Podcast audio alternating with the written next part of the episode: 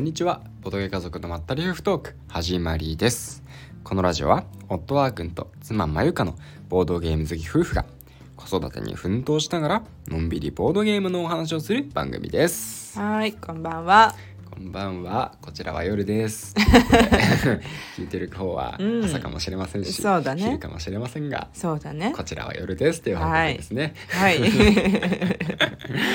ん いや、もう年末ですね。年末ですね。12月28日の木曜日で、うん。仕事納めになった方とそうでない方とうん。いらっしゃいますかね。そうだね。うん、でもやっぱり思ったよ、うん。うん。仕事は納めがあってもうん、パパとママの仕事は収まりませんから。うん、皆さん一緒にまだね 正月も一緒に頑張りましょう。そうだね。パママ業頑張りましょう。はい、はい。頑張りましょ 終わり？今日終わりかなこれ。う。いやー、そうだね。うん。なんか、ど、今年は、うん。うん。あ。ねえ、いろいろ。そう。若干自己完結しながら話していきますけど。そうだね。うんなんかねあの12月さ、うん。まあ、前半にあのまあそのわなんかうん。わたわたしてた一件が、うん。まあ、ちょっと一段落をして、うんうん。えーで動画の関係もゲームマが終わって、うん。まあ、なんとなく一段落して、そうだね。うん。うん。えー、とついにはい。久々にうん。夫婦のやりでやりたかったボドゲうん。積みボドゲを崩した。そうね。少し。あれいつだっけ買ったの？うーん。あげおのあのボドゲ会さんのフリマで買ったんだよね。秋とかなんかな。秋だ。秋。あの時ちょうど私は筆記試験のうん。割と12週間前とかだった。うんうん。でそんな言ってる場合じゃないぞオラっていう状況だった。でうん。うちのシェマルを連れて僕が、あの行って、うん。シェマルがもうつまんなさそうに あのしてた。9月とかかな。で、うんもう行くって言って、うん。まあ、ささっともう出て行って、うん。もう戻ることができなかったっていう、はいはいはい。もう一回行こうよって何回か誘ったけどうん。嫌、だって言われちゃって。そう。そう。だったよね。まあ言ってないからわかんないんだけどでもそうその時に、うん。あのその時の話もラジオでしたと思うしてたよね。多分ね。したよね、うん。でそこで手に入れたのが、うん。あの幻の。念願のやつですね。イエスディビナーレでした。そう。らこのボドゲ家族のラジオリスナーさんはうん。皆さんご存知。そうです。が探し求めていたそうです。ディビナーレです。リスナーさんなら100%知ってるディビナーレです。そうですね。100%なんでなんでここでリスナーさんにプレッシャーをかけていくっていう謎の行動に出るんですかね。年末のなんかそういうのやっちゃったね。年末と夜のテンション混ざって、はいはい。ちょっとやばいことになってす。いません。ますはい、じゃあねディビナーレをやっと、うん。やっとね、うん。あの本当にちょうど3年ぶりになったんだよ。あれ3年前のクリスマス会だったからあ初めてやったのが。スマス会だったね。そうだから本当にちょうどうん。3年ぶりにやってツイートもしたんだけどうん、なんか本当にやっぱり面白かった。うん、確かに面白かった、なんかさ3年もさ面白いとかあれ面白かったとかう、ん。あなんかあまりにもこう言い過ぎてて、う見つけたいとかうんだんだん美化されていくものじゃん、うんうんそうだよね。そういうのって。しかも3年も経つと、うん。いろんなボードゲームが出て、うん。そのボードゲームのシステムとかも徐々に新しくて、うん。より面白いものが開発されたりもして、ん。僕らもいろいろ経験するから、うん。当時面白いと思ってたものでも、うん。もっとそそれよりも面白い同系統のものが出てきたりとかね、うん。そういうのもあるもんね。そんななんだよね。中でだよ。そう、うん。そうなんだよね、うん3年間、まあ、多分毎年毎年うん。やってる個数も増えてると思うんだよ、うん。わかんない。あ多分ね。うん。うん。なんだけどんなんかねやっぱりあのーなんだろうね。思い出あのー全然忘れてたんだけどさ、うん。やり始めるまで。うん。割と初めてやる時並みにちゃんとルールさ 読んだというか、まあねちゃんと実質初めてやるようなうんもんだったよね。ちゃんと読まないと全然思い出せなくてさ、うんうん。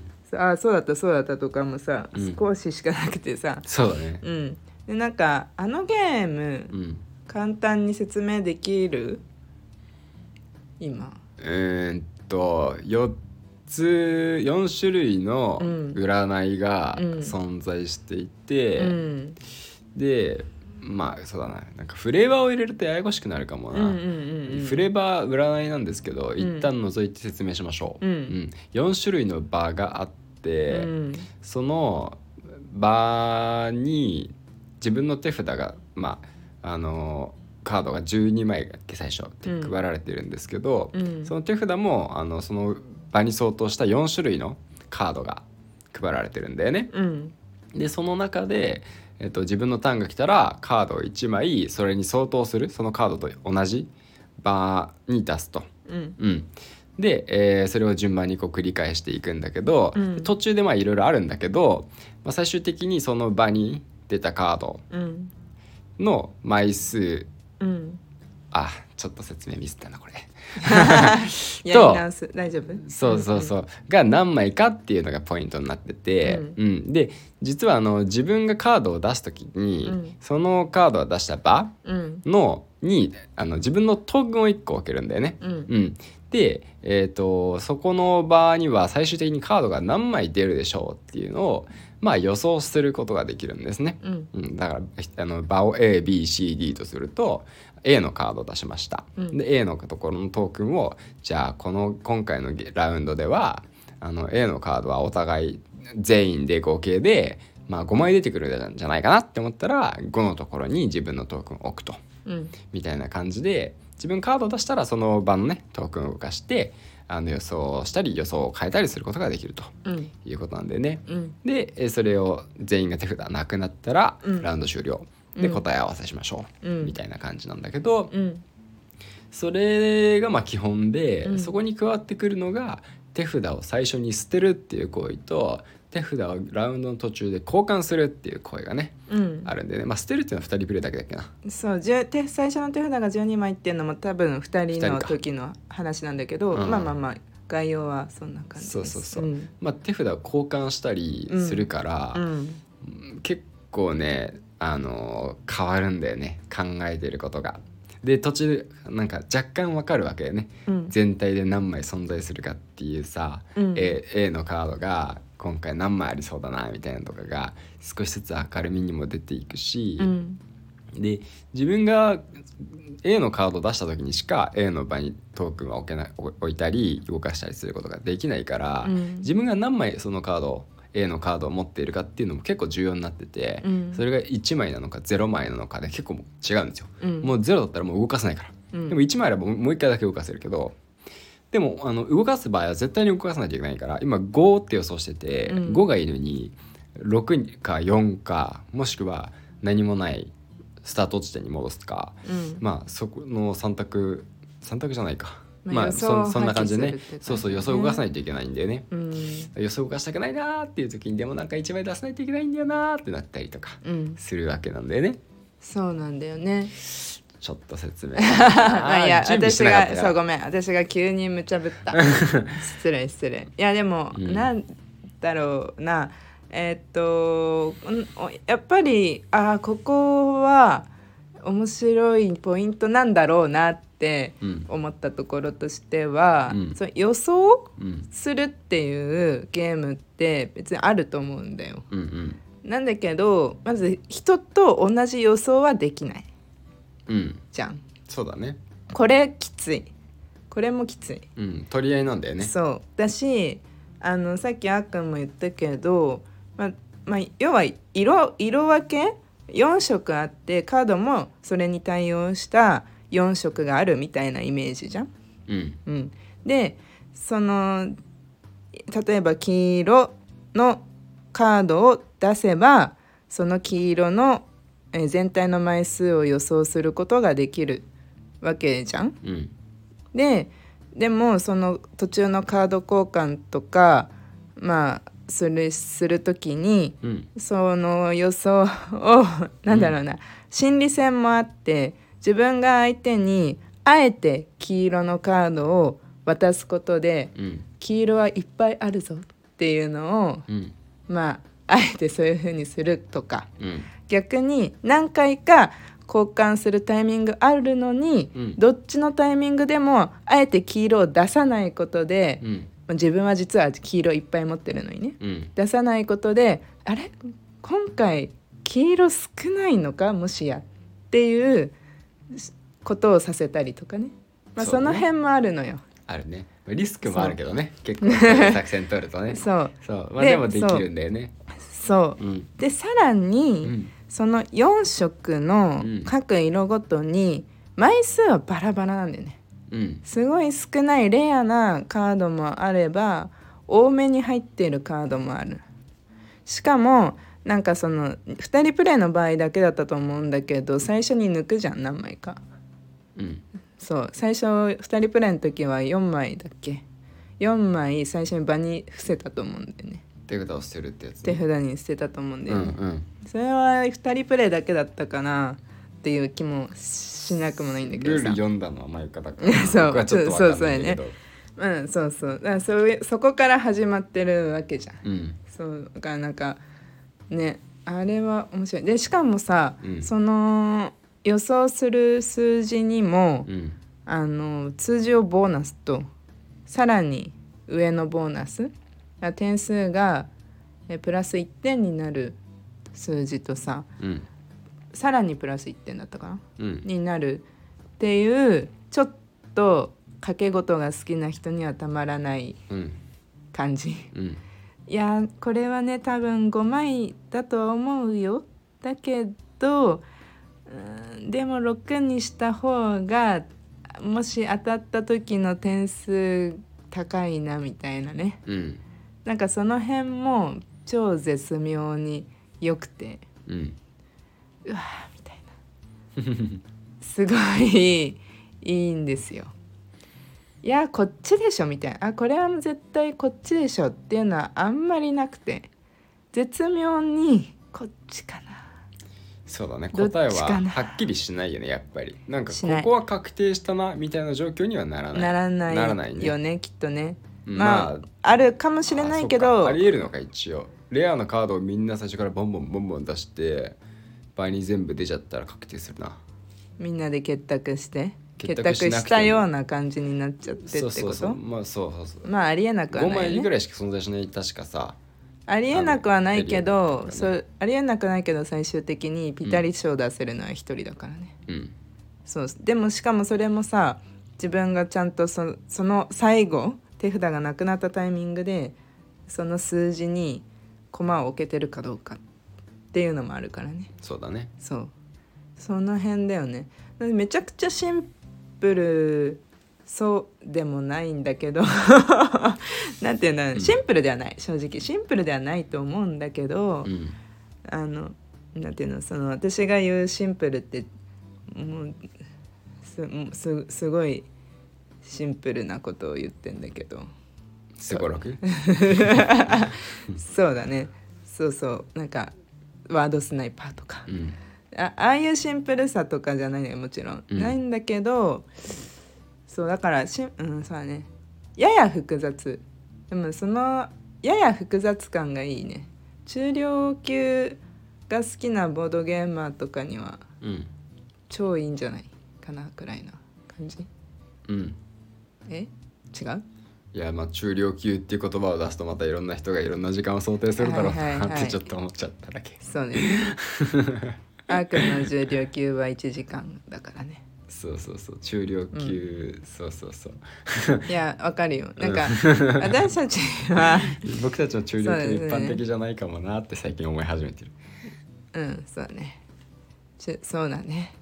む 難しいんだけど中量級の幅は狭いね私たちはきっと。うん。30から45くらいのさもうその辺なんじゃない？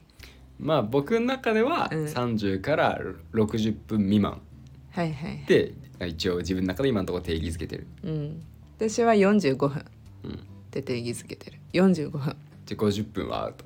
50分はもう10、中重量級、うん、10重量級なんだね46分から10 46分から中量級なるほどね。僕よりも重量級早かったねまさかこの前うん。聞かれた時に言ったやつと違うかな、言わなかったかな私は。私は言わなかったかな。ラジオで言ったんだっけ？うん違うプライベートで。うんうん。言わなかったかもしれない。なんかそのんそうだね。あのー本当に3年前もっと前か。あのボードゲームを本当に始めた頃の気持ちとか感覚をうん。意外と覚えてて。うんうん。やっぱあの最初のうん。ボードゲームやり始めたあの頃の印象がでかすぎるんだよね私は。まあ、印象は強いよね。僕もそうだよ。あのボルカーレスとかアグリコラとかウィングスパンをやった初めてやった時の記憶はやっぱある、うん、いそのや私もっと前前もっと前。何の話カタンとか。あそう意外とカタンないんだよね僕。印象がないんだよね。あそうなんだ、うん、そうなんだよなんでかな？あの初めてのあれがきっかけでボードゲーム好きになったのに、うん。あの初めてやった時の印象結構薄いんだよね。あそうなんだ。今は、うん、私は全然覚えてだからカタンをうん確かに、あそこでやった時の思い出よりも、うん。カタンやるよって決まった時から本,、本番っていうか 当あの日 当日に至るまでの、うん。な当時本当にプレイ動画とか全然こんな今みたいになかったうし、んあのなんだもうすごいこう暗い 暗い動画っていうかなんかまああの 当時のさ昔の動画ってそういうの多いじゃん。まあ照明とかね。そうそうそうそうそううんそう。いうね輝度とかの問明るく撮ってないようなとかね。まあまあまあまあ。で見てうて、ん。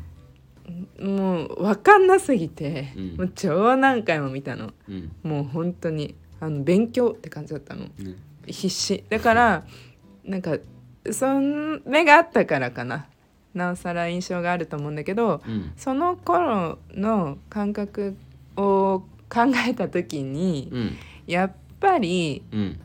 いや60分は重いと思ってるんだよ。うん。それは僕も同意。そう。うん。でさらに45分までならうん。まあまあまあまあって思うんだよ。うんこれは本当個人の感覚なんだけど、うん。まあまあまあ、うん、で46分からうん。60分は同じだろうっていう感覚です。同じ？同じ。46分だろうが60分だろうがうん。同じ。重量級。はい。うん。だから重量級っていう感覚。なるほどね。そう。45分までだったらうん。いいけど、許容できるというかその、うん。ちょっとやろうぐらいに許容できるんだけどうん45分超えてしまったら、うん。それはもう60分だろうが90分だろうがうん。同じっていうことですね。うん。なんか思わぬところにも話は広がってるんだけど、うん。ちなみにつついでだから聞いてみたいんだけどさ、うん。カタンはさうん。プレイ時間で言うと、うん。表記上は多分30分とか45分はいってなかった気がするんだけど、うん。でも大体プレイすると1時間ぐらいかかる気がするんだよねあれ、うん。どう思いますか？あれはうん。やる人とうん。どういうテンポでやるかで全然変わるとは思うんだけどうん。うーんあれ重いよね。重いよね。うんカタンは重げだな。だけど、うん。カタンはそうかね。まあ確かに。でもあれは重げ僕はねカタンは僕はギリ重げじゃない、ギリ中。あれは中量級の最上位ぐらいで印象かな。あー。確かに、ね。にしておきたい。最上級とか入れてってよければ確かに中量級の最上級はかなりしっくりくる。私も。うんでも中量級じゃないですか。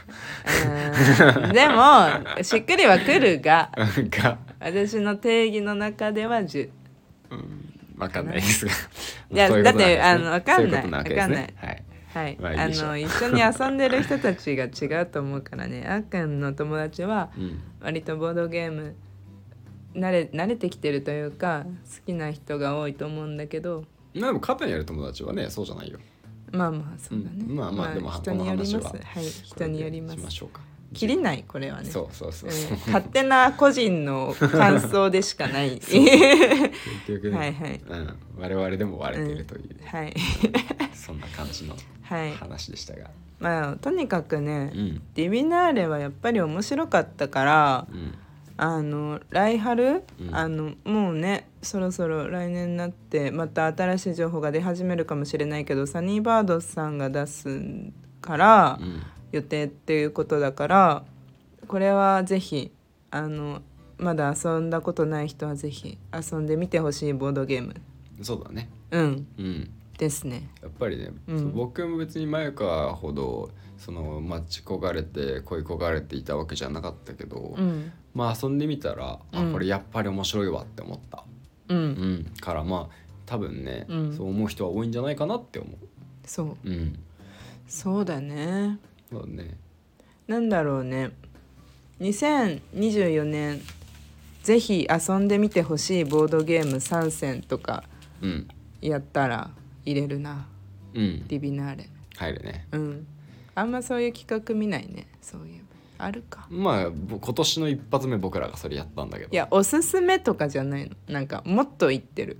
おすすめじゃなくて。ぜひ遊んでみてほしい。一緒や。あ 聞く側からすると一緒だし、ね。う。ん一緒か。はい、一緒一緒一緒だす。そっか。はい。そうだね。そうだねあとはあれかパンデミックのホットゾーンもやったね。そうそうそう一緒に購入したパンデミックのホットゾーンやったんだけどうん。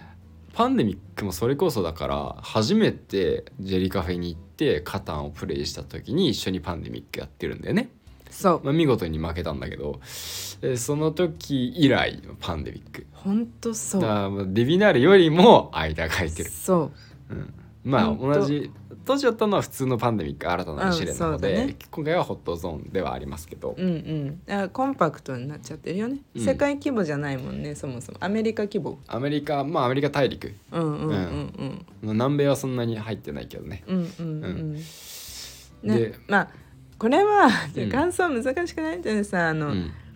あのーなボードこんなボボードゲーム遊んでてやってしまった感はあると思うんだけどあのまさかの最初のデッキシャッフルし忘れてた問題があるから。うん。これは。そうだね。うん。しかも最後になんかねうん。あのあなんだろう追加カードみたいなやつがうん。全部下にいたってういう、ん、だからちょっと感想は言いづらいんだけどだからといって2回目やるやれるような状況でもなかったからうん。まあまあクリアまあクリアしたねみたいな。パンデミック懐かしかったねみたいな 感じだったから。ね、まあこちららはどっちかっていうと、うんパンデミックではないけどパンデミックに近いゲームも体験したりもしてて、うんうん。でまあかなり月日がもっと経ってたし、うん。まあ、当時でさパンデミックが多分出たばっかりとかじゃなかっただろうかじゃらな。なかったよ、ううんん、っていうのもあって、うん。まあたあのあなんかすごいうん、やっぱり面白いなこれはっていう感覚ではなかったかな。あー。うん、まああのもちろんつまんないとかじゃなくってうん。楽しく遊んだんだけど、うんううん。ん。そうだね。まあだからなんて言ったらいいんだろうな。あなんだろう。うしっかりこう復習したって感じだった。そうそうそうそうだね。そううん。あそうでした。これがパンデミックでした。みたいな、うん。なんかえ本当は面白いんだけど、うん。あんまりフォローしても逆にあれか。でもなんかあのなんだろう。あの初心に戻った感じあったね。協力プレイの。うん。であのひどんどん多分最近というかうんそうだね。インディーズ系のゲームで、うん。こうパンデミック要素があるゲームっていうのを割と遊んだからだと思うんだけどうん。だからこそあこれが基本ですねみたいな。これがベースのゲームですね、みたいな感じだったね。うんあのパンデミックのあのどんどん広があのステージがうん。広くね増えていく増えていくというかカードを引いていくことにうん。こう何かが出てくるとか、うん。ね、でそれを倒していかなきゃいけないっていうゲームが増えたのかな？やっぱり。まあ増えてはいるよね。だから多分、うんでもそう考えるとさなんかカタンをベースにしたゲームってうんとかってある？わかんないんだけどわさかんないね。パンデミックをベースにしてるようなゲームは私たちでも割と出くわしてるじゃん。うんね、なんかそういうなんかすごいよね。そういう元にこのシステムというが面白い。パンパンデミックはあの要素はやっぱりパンデミックが初だったのかな。うんわかんない。のまあそうなのかな、ね。でもまあそうなんじゃない、うん。大体初のやつが有名になるよね。うん。ままあそうだよね。うん。そうだよね。やっぱそういうのすごい面白いね。なんかそのようん元にやシステムが使われ始めるゲームにゲームをもっとやってみたいなってちょっと思ったりしてるんだよね最近。そういえば。なんか急に思い出したんだけど。いろんなところでシステムが使われている元のゲームをいろいろ遊んでみたいなってこと？そうですそうです、うんうん。例えばデッキ構築とかだったら、うん。ドミニオン。とか。やっぱこうやって声を揃えられるくらい 共通認識あるようなものじゃん。うんそうそうそういうまあ、うんいろんなシスシステムがもう名前になってるシステムとか？じゃあケイラスやります？あーワカプレ？うん。うんうんうん。まあアグリコラもうやったことあるゲームはまあまあいいんだけどさ。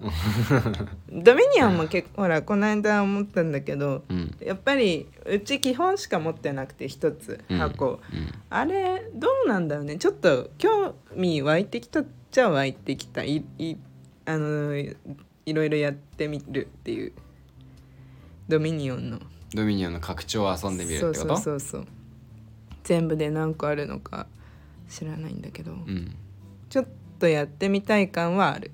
うんちょっと。まあそれこそボードゲーカフェ行った時とかだね、きっと。そう。でもドミニオンのルール分かってるから、うん。ドミニオンの基本セット出して、うん。拡張出して、うん。適当になんか並べてうん。やればすぐできるもんね、ううん。んそうです。30分できるから、うん。まあ、イーストもね必要ないから、うん。まあそういう意味ではうん。ある種気軽にできるかもね。そう。隙間時間とかに、そう。ん、いいんじゃない？うね。そう。ボードゲーカフェ今年次は来年何回行けるかな？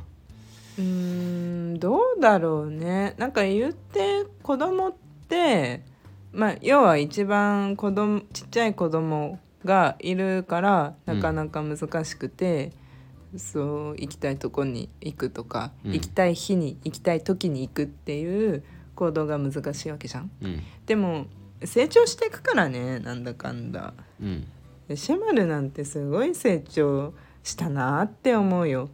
まあ来年の今頃はもう4歳で。やるよ多分。このままの感じだと、うん。遊べるゲームも増えていくと思うんだ。うん。最近また話がコロコロあれだけど、うん。クリスマスね。うん。今年。我が家はちゃんとサンタさんがいるよ。サンタさんが来るよ設定にしたのは今年からだったんだけど。そうだね。そう。あのーなんだろう、まあ、ボードゲームじゃなかったんだよ。もともと。クリスマスに選んでたやつ。うんうん。サンタさんのプレゼント、あまださシェマルもメルもさ、うん。あのサンタさんに「これください」って言える年じゃないから。そうだね。そう。だからあのまあ親チョイスなんだけど。なんかサンタさんへ待ってますくらいのことは分かってたみたいなんだけど、うんうんおもおもちゃとも別に言ってない。おもちゃくださいとかでもなかったの。うんうん何何かを待ってるみたいな感覚だったんだよねまだ。うん。そうだから親チョイスで親チョイスっていうか私チョイスでうん。選んでたんだけど、まあ、その全くボードゲームではないものを、まあ、それも用意したしうん。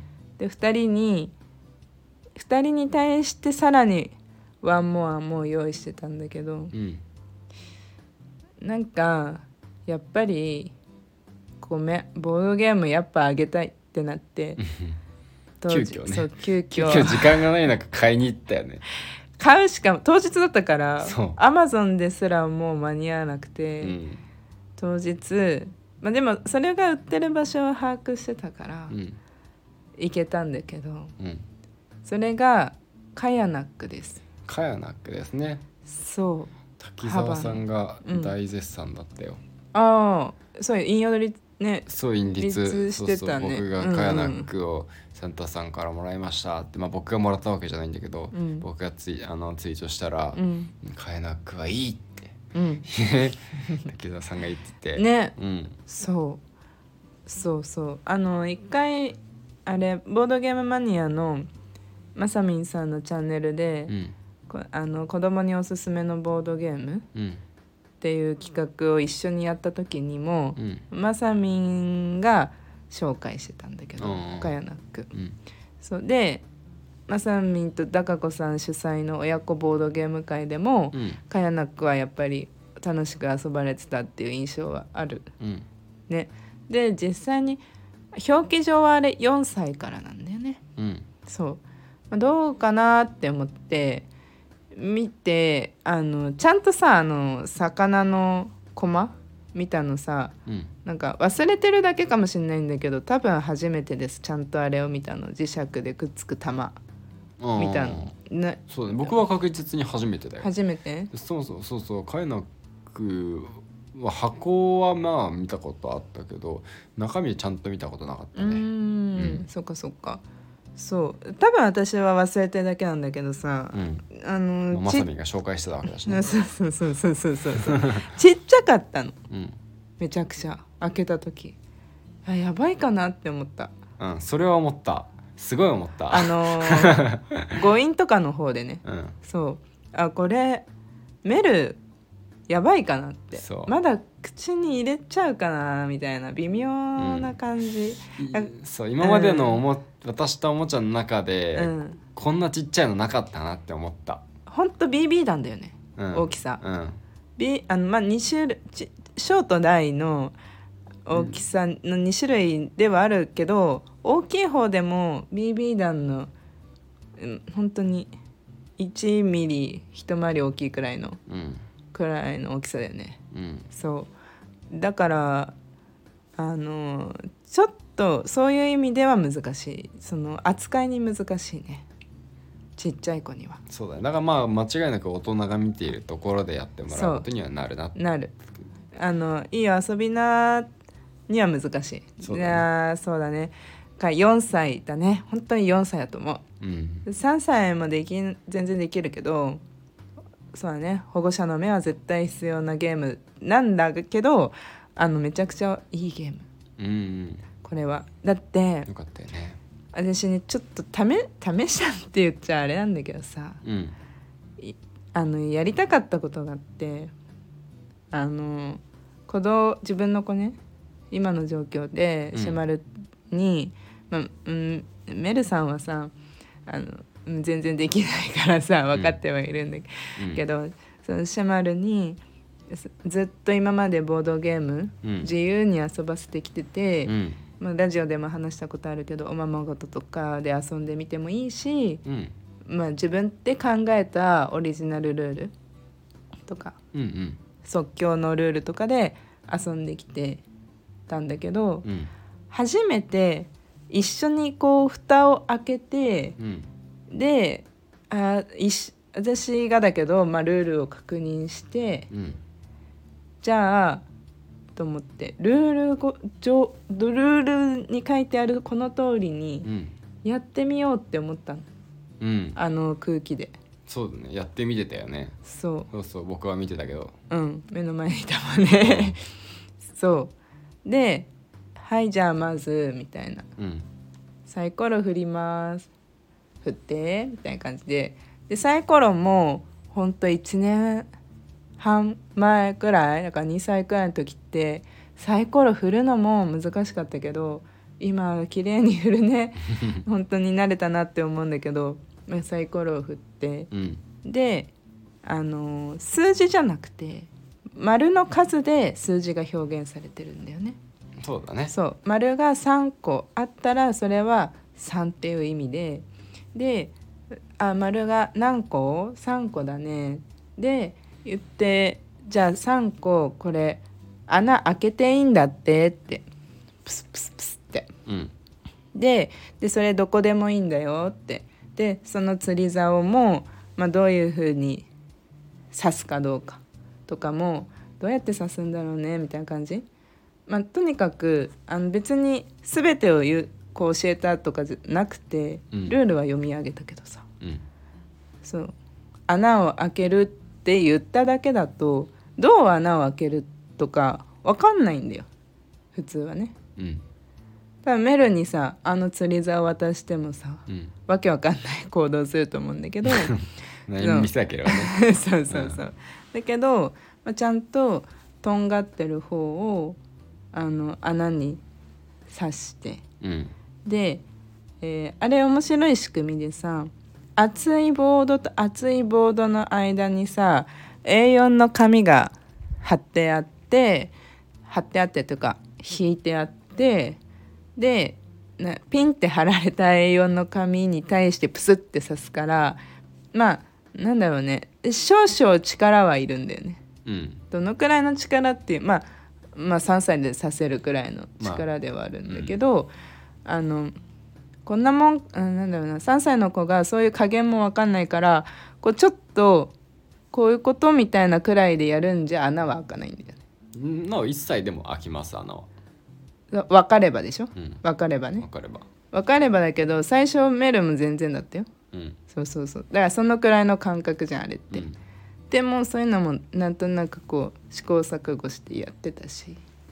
でやってみてで釣れて実際にさでしかもその釣れた魚をさうん。ちゃんとそのえその釣れた魚置き場に置くこともできてさ。そうだね。でこれを最終的にいっぱい取れた人の勝ちみたいな。うん。最終的にさ、うんうん、メルがなんか悪者みたいであれなんだけどさ、メルが入ってきちゃうとさう、んうんもうゲームにならないからさ。まあ最終的に、まあ、勝敗をつけるところまではできなかったんだけど、うん。それ以外に関してはできたね。手順に関してはね。できた。ちゃんとできたね。できた。これはすごい嬉しかった。うん。成長を感じたね。そう。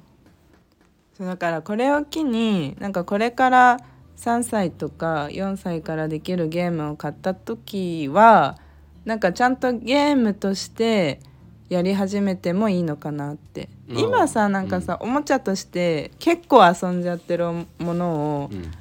なんかゲームに持っていくのもまた時間かかりそうだと思うの。まあでもやってみていいんじゃないと思うよ。